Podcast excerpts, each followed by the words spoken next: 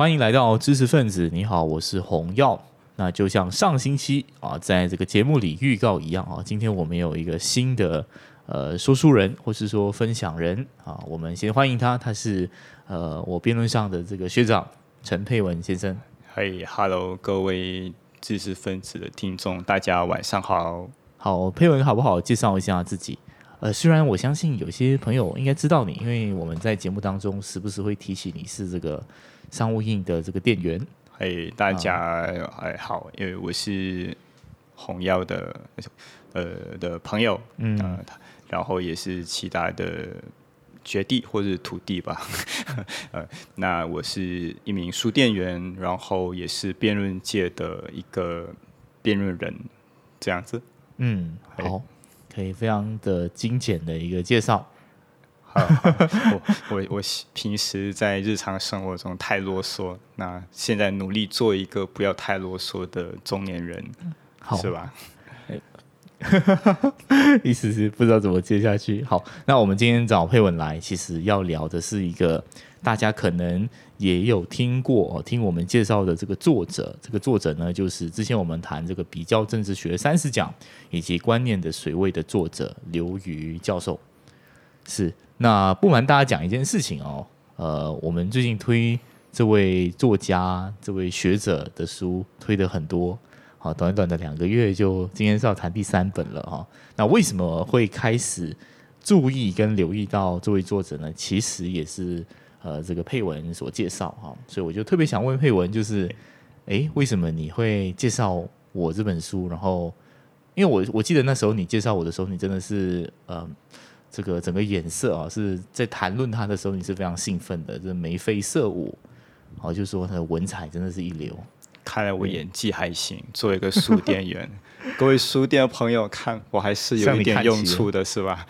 呃，诶，说是为什么要介绍刘瑜啊？但一一方面是个人我私心非常喜欢，那喜欢的理由其实就和呃，我想和上一次红药还有少荣提这本书。呃，提到几点哦，比如说他的修辞、他的句式，然后他很花功夫在怎样把一些深刻或者是一些很比较比较说呃深刻一的一些分析，呃想办法很漂亮的呈现出来，而不纯粹只是呃讲道理，让让我们都昏睡当中。我我个人也非常喜欢这一点，主要是我在辩论方面。哦，然后也在书店方面会希望呃，也呃会会会会会有共鸣，然后会觉得精彩。那作为一个天天要跟书为伍的人，看到一本那么有趣的书，嗯，哦，那这不纯粹是在知性上面获得愉悦，在阅读阅读上面也。得到很大的快呃快乐，那当然就要推荐，这个是一个私心的理由啊。当然那当然不纯粹是这样啊，还有很多。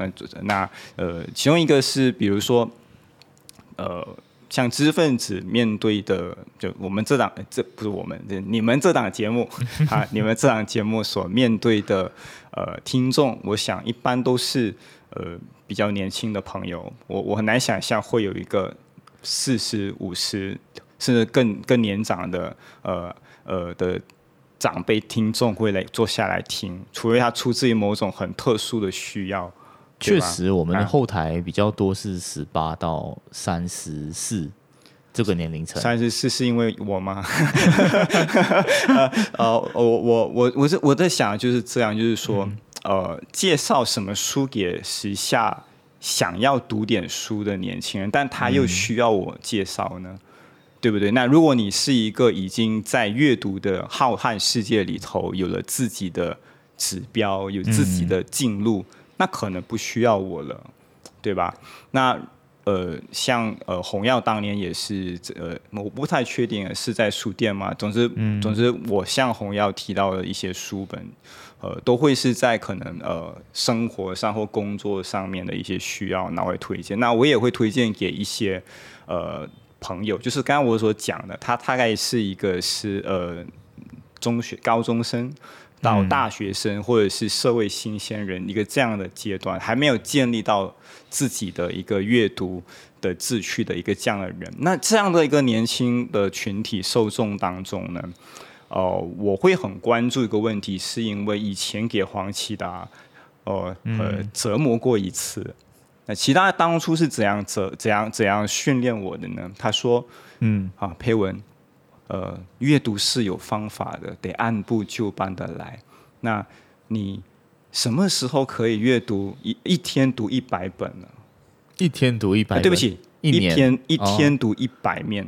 哦，OK，一百面了啊，我的大概就差不多了。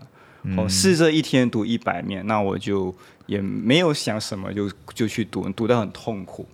OK，呃，哪怕是一个呃不是脸书的年代，不是现在资讯化破碎的年代，我我已经读，已经已经一天读一百面，实在是还是很吓人的。那我我就回到这里，就是说，像民主的细节这样是一本。评论的文章，它的结集，那一篇文章大概就是呃几面，嗯，好，那呃，它相当于你在脸书上面看一篇比较震惊的，比较有一点点所谓长文深入，大概就是一个那样的篇幅。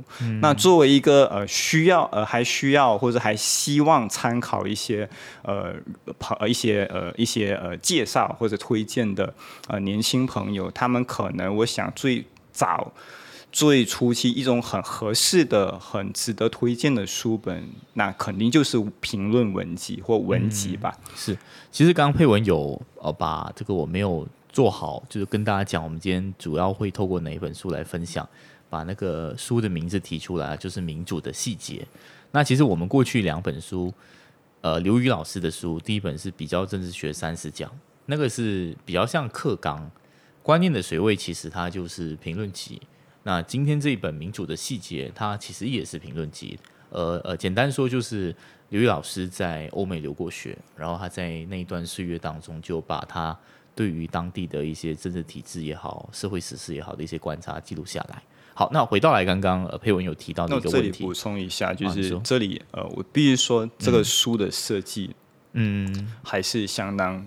嗯，厉害的，至少在书店的员的角度看来，好，那你看到这个封面哦，那呃是民主的细节，但它其实有副标题，那副标题小到你几乎看不到，那副副标题叫做《美国当代政治观察随笔》。嗯，那你看到一本书，你看到它的名字叫《民主的细节》，那你就会觉得，哎，拿一本书，那我好像就能够懂很多民主的细节，但是它其实是。专门对民主，呃，对不起，对美国一个这个国家的民主，它实际上在社会上有哪些事件，有哪些呃政治的细节，有哪些重要的。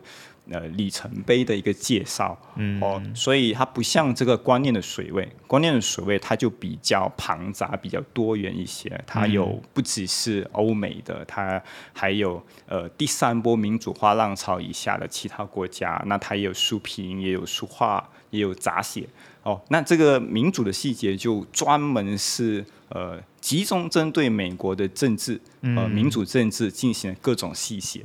那是一部，那必须说是哎，很很厉害的设计。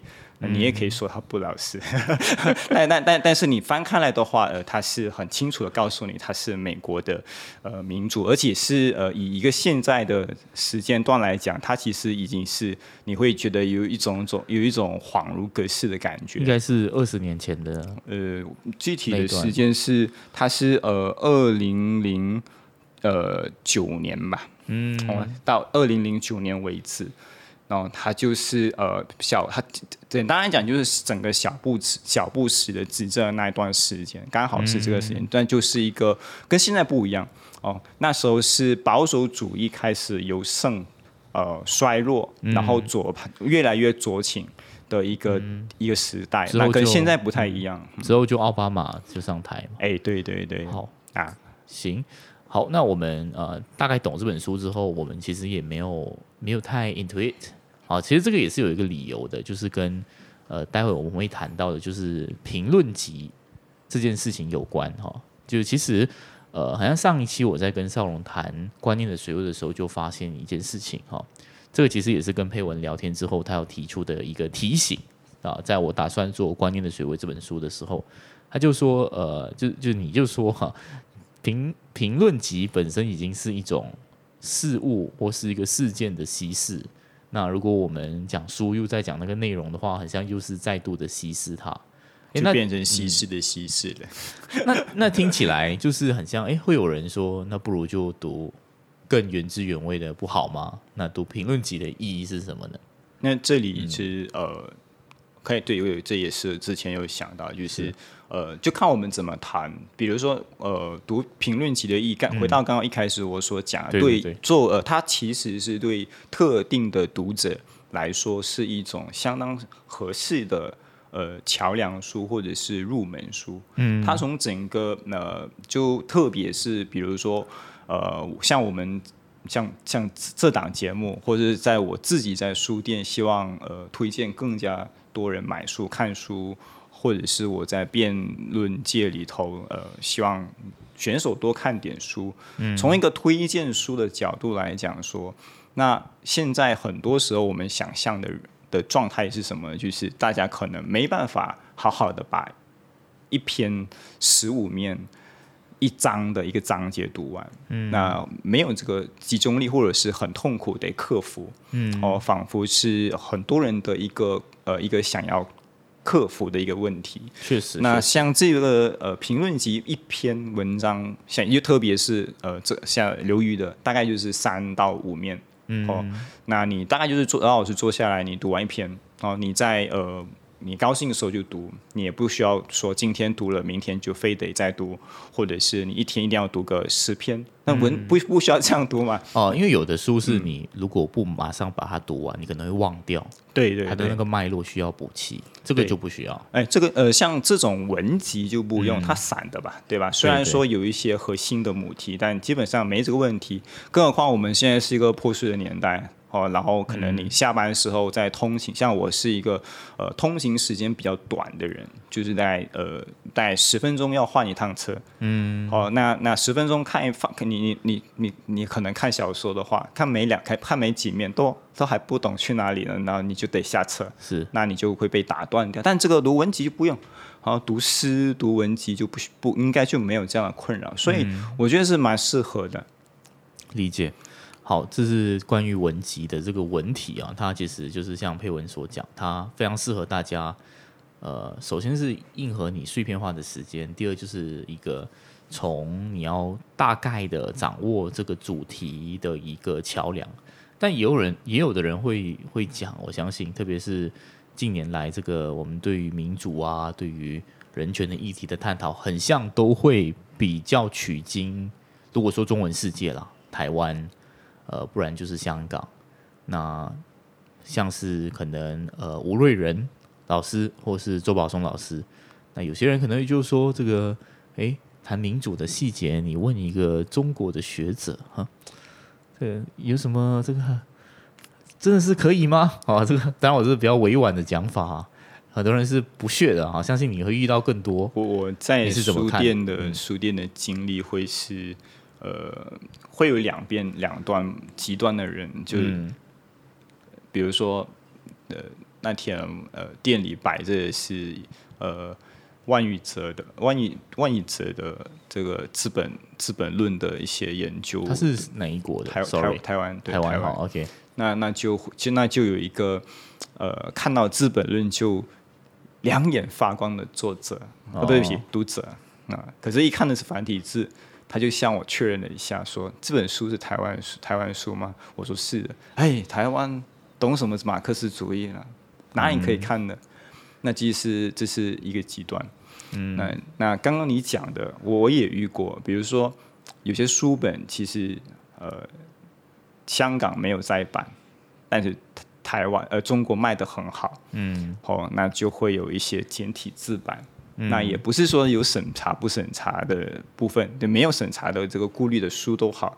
那有时候推荐给读者说：“哎，你我们订不到这个台香港版的，台湾版呃中国版行吗？”他说：“不行，我是坚定的反共分子。哦，这个呃残体字书不是简体字书，残体字书呃我是不看的，不要侮辱我的呃不要侮辱我。”大概是一个这么激烈，那我我是觉得很遗憾啊，就是明明在马来西亚你可以看到三 D 的资源，嗯，那你就因为这个中港或者是中呃，你对中国的态度就决定了你的选书或买不买一本书的标准，我觉得挺可惜。那我是觉得不需要这样，所以回到去就是说，我们应该回到一个最根本的问题，就是说，不管他是作者的出身或者是身份，应该是说他有没有本事，他写的好不好，他有没有真知灼见。那刘瑜先生他是。他的专业就是这一个啊，他的专业就是比较政治哲学。然后他本身在美国也留过学，他在那里是生活了一段时间，呃，亲身见证整个呃美国民主社会底下的各种样态。由他来写，难道不行？我们行吗？不可不不不不需要了，就不可不不能够纯粹是因为他是中国呃这个身份啊？那我们难道还要回到以前？呃，那种啊，你是什么阶级，你是什么血统，然后来决定你能不能够讲一本书，能不能够讲一个课题吗？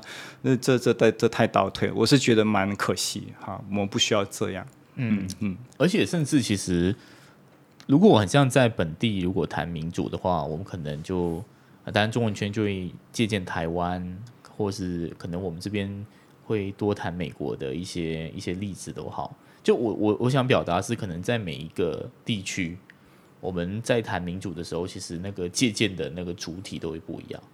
我不晓得，其实呃，刘毅老师在你看来啊，就是他他对于可能民主的借鉴，他会会更偏向哪一个哪一个面向？我这个看不出来，但蛮确定，它不只是只有参考参照呃欧美。这样的范教科书式或范例式，已经是相当呃重要的呃标本这样子的地方。像在观念的学里头，他也会有提到说，那还有第三波民主化浪潮底下，呃不太顺利，很多磕磕绊绊的案例哦，他也会提到。那我觉得呃观念的学，我也个人也很喜欢。呃，是因为它里头也能够，比比如讲说，像呃，我在读民主的细节之前，对于美国的一些呃事情，呃，是略有所闻，所以读的时候比较像是温故知新的感觉。嗯，OK，啊，那就不会有那种，哎，这个我不知道，哦，好神奇，哦，竟然是这样的，哦，竟然有这样的事情，不，我不太是这样，不太是这样。但是读观念的水位里头提到各种我呃比较不是我。过去不知道的，我本人的地理跟历史常识都相当的匮乏啊！我一直一直觉得自己在这方面非常的呃糟糕，所以都在恶补。那读到那当年读观念的水位的时候，就有这一种啊，好好新鲜，好新，好好好像打开一段新世界大门的感觉。那马来西亚的状况是。呃，我们可能对特定的一些国家、特定的一些脉络，呃，会关心。那如果能够打开这个视角的话，呃，是我想是相当棒的。啊，嗯，确实，因为吕老师其实在那个比较政治学三十讲，就其实蛮清晰的看到谈的地区非常广啊，就是还会谈到智利啊、韩国啊，那时候呃民主化的那一段时期啊，然后其实有。呃，有很多国家的案例，他都会碰到哈。其实也是给我们一个一个契机去反思，说，因为每我们每次讲到民主的话，可能就是谈美国，但实际上我们昨天有聊嘛，实际上我们应该更应该看英国，如果是西敏式的脉络，但是那个社会构成，可能我们又要考虑一下，呃，可能更多元种族的一个这样子的一个社会环境。所以我记得有一些学者是说，我们应该看纽西兰。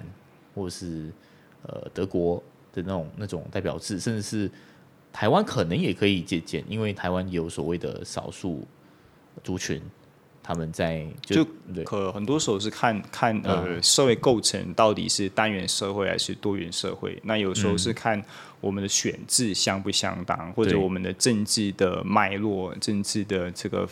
呃，政坛的那个构成，嗯啊，所以是呃是是要多元，然后看我们的角度是怎样。但这里说到回去，说到回去，我为什么推论呃呃呃推荐评评论文集啊？大家再做一些补充。嗯，是这样的，就是呃，我我其实是经常会经常会希望可以推荐或者是呃介绍一些。中文的评论文集，嗯，给给给呃读给朋友，，OK，给朋友。那主要是总觉得有时候，呃，我们的华语，呃，我们的华语都好像不太不太好。我我这样说，不知道是不是会不会很冒犯？文采吗？你是说？呃，有时候是中文真的是呃呃词不达意。啊，然后呢，呃，文采已经是非常高要求了。那呃，在我的自己的很有限的阅读里头，那像刘瑜这位作者，他本身，呃，像呃洪耀也和和邵荣也有提到，就是在阅读的过程里头，实在是京剧一直在出现哈，然后很很很容易就做就能够像像我这样每天需要做书抄书斋做书抄的人，呃，就是要哎，你看这个的。呃，试读，呃，多么好，对吧？哦，像它就是非常哦，就非常有趣。那那，因为我们有时候像在，呃，我过去有限的阅读里头，或者是我有限的呃书店时光，我们给对社科感兴趣、对政治感兴趣的读者介绍，很多时候都是译本译著。嗯，那完全是呃用中文写的，那还真是很好。呃，很呃很少很少哦，所以呃会特别的感激，说和很开心能够给大家介绍这样子的一本呃一一个集子。那另外一件事情就是，这这里是小小的抱怨一下，我不晓得到现在，嗯，你们在和长辈聊天啊，我已经是一个中年人了，哦，但但有时候呃跟长辈聊天，就就就比我还要大大的，他们还是会说，他年轻人爱看书好啊。那你呃，你是不是有看真字呢？哦，这样你就一定要看龙应台我的那个野火鸡。我不知道红耀有没有从小到大总是有一些人会打长辈会很热衷的给你推荐一些，呃，我们其实不太那么熟悉，或者是或者是我们已经很难进回到那个语境里头。当年野火鸡到底为什么它这么重要？它为什么呃流传那么广，对那么多人有那么大的启发？那我们。我们可能感受不到，嗯，啊，那我只是想，我只是想说的是，呃，其实这个年代我们的选择更多，我们可不可以也有一些与时俱进的呃桥梁书？嗯，哦，那我觉得，呃，像野火集之后，我自己感觉是，呃，野火集下来，可能大家我那年代在大学的时候，我们是看梁文道，嗯，梁文道的常识。好，我们就年轻人里头就传阅很多，那呃之后大家就好像呃开始问看什么了？看看许志远吗？还是看什么的？哦，那这几年我自己呃私心给年轻朋我我身边认识的年轻朋友推荐，就会是像许笨，像呃刘瑜，哦像呃刘琴这些啊，都在努力的发呃的的找回来，然后给大家推荐，这样都是中国的学者。呃，有意思就是不不止不止不是，也必须说还有像刘少华，呃，是台是台湾台湾的啊台湾，呃，徐奔，嗯，他是旅美旅美啊旅美吧，对不对？呃，他很难想象他这他那些东西是在国内写的，呃，是在中国内写的嘛？我这个不太确定，我我记得他是在美国教书的。对对对，嗯嗯嗯，明白。是确确实像你这样讲，其实有很多的选择。呃，我不晓得以前的时候是大家风，我其实有读过《野火鸡》，更早的是李敖，我倒是没有读过。博洋的《丑陋中国人》，我倒是有。他到现在还是你放在店里，你不用推荐，你只要确保人有人看到那本书就会卖掉哦。可是它会有，它其实会有一个时效嘛？你在你看来，我我没我没有我没有仔细的翻阅过，所以不好说。我只是说。呃，对于年轻，对于呃年轻的朋友来讲，那如果现也时下也有着，比如说在中国，在呃香港、台湾，大家有看有机会看到的一些书本的话，没有理由这个资源我们自己不看，我们永远来来去都是看回以前我们看的，嗯，对吧？那我我的意思是说，我们的桥梁书可以多点选择，也可以与时俱进，这样不是很好吗？明白。然后也不要因为在我们反对中国体制哦反对呃中共体制底下，我们就一并的把中国底下其实也写的很好的资源给浪费掉，哦，那太太太遗憾了，太可惜了。嗯确实，好，那我们也聊聊一下啊，就是可能刚刚提到说他呃是某种公共说理的这个笔法啊，觉得他就是。当然他有很多的特点啦，我们这个只是一个刻板印象，或是说用一个维度去去去理解他。刘宇老师写的东西，那在在你看来，好像对我来说，刘宇老师最厉害的地方是他，呃，上期有谈到的，就是把很多的概念都，他有一个办法是可以把很多很抽象的东西用很很简练的语言然后带出，然后与此同时，他会把很多所谓很空洞的语言，他会去检视。比如说有一章是讲中国人的数字，那数字是什么？他就是从这个维度一直去剖析。我我所我自己的。呃，观感或是读后感会是这样。那对你来说，其实呃，当你在看刘瑜的时候，什么地方是最最吸引你的？或是这本书吧，民主的细节，对你来说最大的感受，或是你想提醒在读这本书的朋友些什么呢？可以看什么呢？呃，就这样子来说好了，就是呃，还是延伸上个礼拜呃，洪耀有感而发，嗯，就是最近呃，洪祥先生他。呃，不是有感慨嘛？说我们马来西亚的进步，呃，阵营里头，大家对于知识的传播是如此的，呃，保守啊。他的用词，他用词用词保守啊。那但我想就是，呃，怎么可以这么呃，这么呃，这么天真，或者是说这么。天真有点过分了，就与世无争，就是怎么怎么有信心呢？这么有信心，这么乐观呢？就是有色自然香，好的东西不需要花花花成本去做宣传，那大概也是那么样一件事情。哦，那我就坐在这个资这个资讯传播或资讯呃呃说明呃传递的这个这一端来讲的话，刚刚洪耀提到是也有很多呃。很很上礼拜你用的字也是 catchy 是吗？我很很很有有用对吧？这个词啊，那呃，这跟刘跟这跟刘瑜他他写东西的习惯有关。我不晓得大家对于写作这件事情的想象是怎样。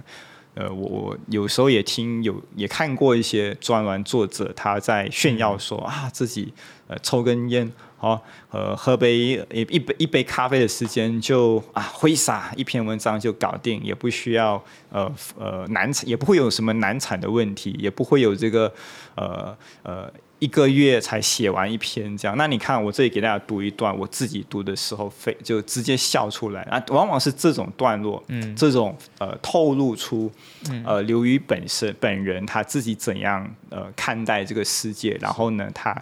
把能够说出一些我很很有共鸣的事情，这个是出自《观念的水位》里面的序哈。好啊，OK，呃，这些文字呃大多都在网上找得到。OK，啊，那他就是说啊，OK，啊，那那那，哎，我我跳过，我跳过。OK，我读过一些专栏看快手的自白，有两根烟功夫写出来的。有交稿前两小时动手的，有飞机上赶的，我好像从未有过这样的自信和从容。每次交稿前焦虑三天，酝酿两天，动笔一天，每挣一千块稿费，平均要给自己买零食、咖啡、衣服、化妆品等一千两百元，就还得倒扣两百块。为什么买化妆品？那消费舒压。哦，对吧？也有一笔开销，应该是买更多的书吧？呃，那可能这个不用算在里头，因为他自己本身就得买，或者是他的大研究大单位里面有很多书。好，那那从从这里看到，我要讲就是我读的时候是几几乎笑到笑出来，因为呃呃呃，我不是不是炫耀，就是有有有一些共鸣，就是在我呃还很很有自信、很不知天高地厚。读了一点书，就想写点东西给大家，也给大家介绍。嗯，然后想要很很很急于表达自己的二十多岁的时候，哦，我也我也呃有幸好在一些栏呃一些一些媒体上面写一些文章。那每次写的时候就是这样，哈，就是大概知道写什么了，可是写的好痛苦，好焦虑。然后呢，大概就是写一段。呃，得花个两三个小时，没有听我没有讲错，就是写个一百字啊，要得两三个小时，写了又改，写了又改，明明是开头的东西，他写着写着，他就变成第四、第五段的东西了。好，那呃，我们看到刘瑜里头他的作品里头，呃，我说当然说的是评论文章，嗯啊，里头有相当多的金句，好，呃，我想会是你没有花力气去改，一直去改的话，我我猜是很难这样子就直接喷出来吧，对不对？它是精心雕琢之后才会有的一个。一个成果，我我我不太确定，我不太确定。但我看到这一幕的时候，我我我我想可能多多少有一些关系。那是这一这一些呃部分，他会他会他会戳中戳中我的地方。当然，这个是他个人呃个人写作的时候对呃的一个。呃，自我要求吧，自我要求也好，他经历也好，当然，呃，由于他在呃很多表达上面有这个这个金句，在这让我工作变得非常轻松。我只而且那个句子够短哦，不用，比如比如说，好像我自己很喜欢的某些作家和学者，像葛兆光，呃呃，历史学家葛兆光或思想史家葛兆光的书，他也有非常好的段落。可是它作为一个在脸书时代，你得呈现出来的话，那个段落可能差不差不多是八十个字到一百字，那你就没有办法把它裁成一个句子，一个句子放在我的脸书或者是呃 Insta 的一个书摘图里头。嗯，那我更我我我自己也很喜欢的另外一位呃文学散文散文家，叫台湾的唐诺。啊，他的作品我也很喜欢，对我影响也很深。可是就没有办法把它踩好了，就不是那么容易介绍。但刘一好好好好容易哦，呃，就就好好好轻松。他的呃，我要要介绍他的话，啊，我很乐意啊，继续继续抄，继续继续卖，继续给大家介绍。哦啊，当然这个是一个呃一个一个一个呃很务实、很生活上面的意义然后回到一个呃，他不。打动我的地方，它让我在这个年代读起来很有共鸣，甚至是时不时就好像我的传统呃床床头书一样的打开来啊重温一下哦，是它几乎是说中了我在呃马来西亚这几年，我不晓得是我的问题还是可能这个时代确实如此，就是大家的这个风，你会感受到这个社会呃。至少在华人世界里头啊，我我不敢说是整个马来西亚啊，至少是华文的世界里头，我们的呃舆论的这个钟摆，或者是这个舆论的呃风潮，它是来来去去，呃换来换去，变化莫测和混乱。而在这个混乱当中，有时候你会发现，哎，一不小心，你好像身边的人跟你看法都不太一样，但你又不太确定，好。呃，你一呃，你这个不确定或者你这个忐忑，会是以前大家都在呃，大家都在呃说我们要平等，我们都要为这个社会呃世界变得更好。可是下，可是这个浪一打下来，诶，当初跟你一样的人，突然间他在反对 Me Too 运动，他在跟你说，他比过去我们是呃讨论美国。但是现在我们说美国可呃呃，但是后来后来他好像又因为跟台湾的关系，他突然间就反对呃，就每天就就以前是看左派的时候，现在他反对左派。嗯，那第这这一种状这一种状态，OK，那在这样的状态底下，你你你很困惑。那刘瑜的很多文章，他有时候他能够说出一些我不敢讲的话。嗯啊，那我就会，我个人我自己就会觉得非常有共鸣。好，我不晓得我我这样讲会不会很很你你会不会很摸不着头脑？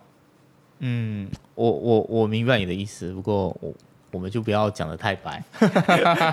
好好好，但是我我必须讲那个问题，可能是全世界华人社会很像都有啊，包括台湾，就是所谓的反，就是开始在骂左派，骂的很凶。骂左教骂的很凶，很像也是有出现这样子的一个一个情绪。嗯，那我就但问题就是说，呃，左派他有问题啊，右派也有啊。然后呃，然后呢，呃，你是我们是不是需要这样这样非黑即白、非黑即白的二元对立的？我们反对左派，那就左派什么东西都打烂掉呢？我我觉得很多时候不是这样。哦，呃，但是由于我对我我对很多事情的研究都不多，呃，只是我会在这样的一个状态底下，我很多时候是不敢说出自己的声音，呃的判断，那又或者是很多时候不是敢不敢说的问题，而是我根本无从判断起。可是总是有很多人会洋洋得意、很有自信的跟你说，嗯，呃，是就是这样，嗯，好，所以呃，在读到在面对这样的事情，呃呃，你你的你心里的感觉就会很不以为然。那我这里给大家念一段，就是由于呃，他他他有时候呃很抵死的。捕捉到一些细节，你读起来就是非常过瘾哈。OK，啊，三权分立、司法审查、联邦制、媒体监督、非政府组织呃监督，往下省略一大堆名专有名词。OK，啊，这些制衡机制我们早已通过书本耳熟能详，但是从小接受教育却只是接受的教育却只是把这些词汇揉成一团，扔到虚伪的。资本阶呃资产阶级民主的框框里头不予以正视，西方的民主全都是骗人的东西啊！这是我们时不时能听到的论断。对于那些自己不了解的事物，极尽嘲讽之能事啊，确实是中国社会的奇观景呃奇异景观之一。不了解并不可怕，可怕的是拒绝了解，并为这种拒绝而洋洋得意。那我读到这段的时候，说呃，刘禹写笔下写的是中国社会，但我想到会却会是我身边我所在马来西亚所看到各种很很勇敢的人，里头有呃年轻人就算了啊，年轻人呃有时候呃觉得自己懂了一些东西，很急于表现自己，那我们可能不妨宽容一些，然后希望有一天他可以懂更多，那他就会收敛。但我我会受不了的是呃。我的同代人，或者是比我更年长的中年、更更的的更更中年的中年人了。啊，他们对呃论断起公共事务起来，明明就是不知道到底什么是呃政策的细节，但他们可以叫啊，乌统就是这样啊，马来人就是这样，好，呃，就是没有脑的，OK，就是一概一概而论的去讨论呃和评论评价，然后就嘲讽，那你根本不知道你在嘲讽的东西是什么，那你读到这段。哦，虽然说的是中国人，但你会觉得，哎，真的是好，真是好，嗯啊。而且我觉得他的，当然这个是某个学者有跟我分享了哈，呃，他觉得那个危害是，当那个传播者是讲的很很自信，然后很笃定的时候，这个东西的危害就会特别大。那相较而言，如果他只是一个当做。当然，我是放回马来西亚的脉络啊，就是政治八卦、吹水，或是他把自己放的比较低，可能他就是把自己誉为是一个吹水站，或是说他就跟他的观众说，他只是就是讲讲阴谋论啊，然后逗大家开心。他觉得反而这样子的危害没有很大，反而是前者就是总是自以为真理啊，然后就是真的是有那种权威，可能在社会的地位上是有。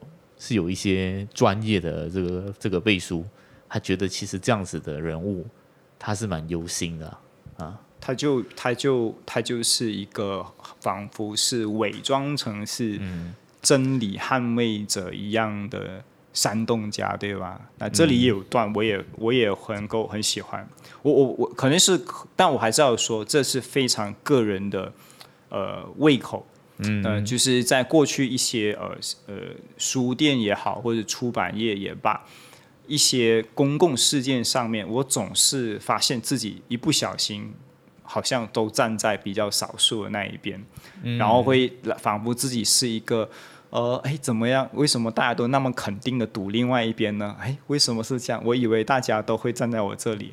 OK，那那呃，往往是这样，然后有时候会觉得。明明没有道理的那一方，却总是可以卖弄某些呃，刚刚洪耀所讲的，把自己打包打呃包装成是一种道德的制高点，对吧？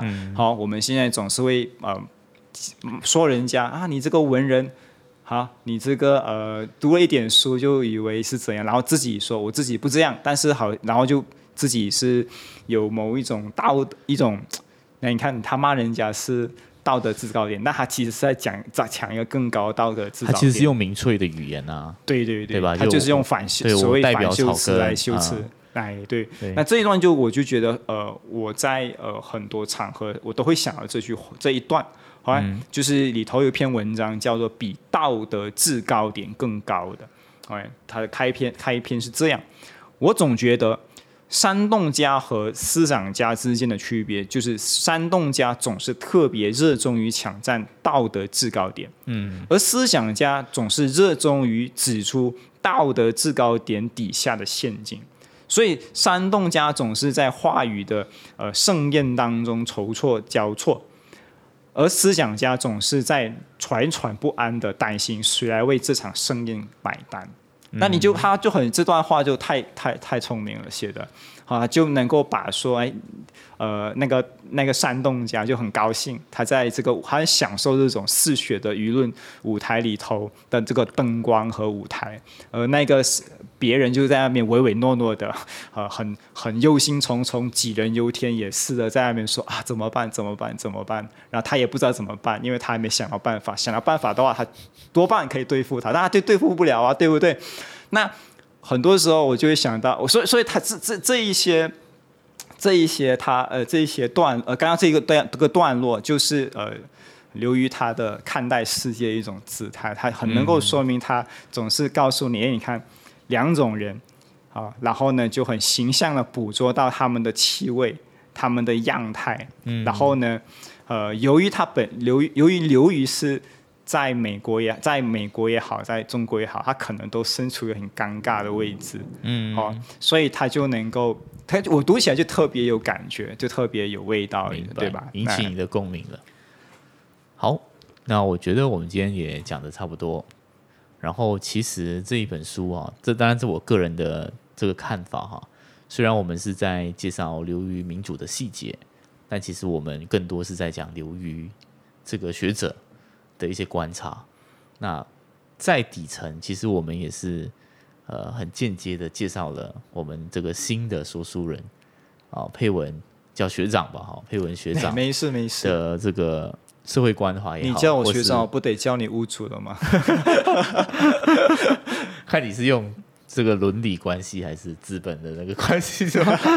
好，开玩笑啊，但是也是间接的分享了这个呃，我们另一位说书人他的一些偏好，或是说他在读书，或是他的一些三观吧，怎么讲吧。好，那我们再次啊，感谢这个配文，然后也欢迎他，他非常的仗义哦，在达叔这段还不是那么方便参与我们恢复录制的时候，他都会勤来帮忙哦，也欢迎他多来坐坐。哦，也不用说我们你们知识分子了哈，我们现在就啊，希望可以有更多的机会，大家一起来把这个呃小小的频道，就让它最起码不要 隔那么久才发一次啊。好好，也希望呃刚刚说的可可以给大家，不会让大家觉得想睡觉。那想嗯催眠也也许是也也也是一种功能，也许也是一个附加价值。好。好，那今天就这样，谢谢大家。哎，谢谢大家。